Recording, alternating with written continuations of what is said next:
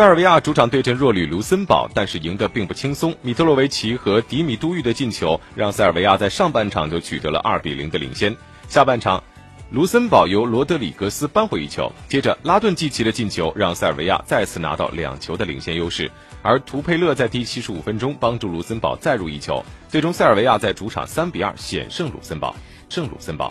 B 组这边呢，本轮过后啊，十九分的乌克兰队已经锁定了小组第一。葡萄牙和塞尔维亚本轮双双获胜，依然是只有一分的差距。他们的争夺将持续到最后一轮。葡萄牙队只要在客场拿下卢森堡，就可以确保晋级。塞尔维亚如果无法成为小组第二的话，还可以参加欧国联的附加赛。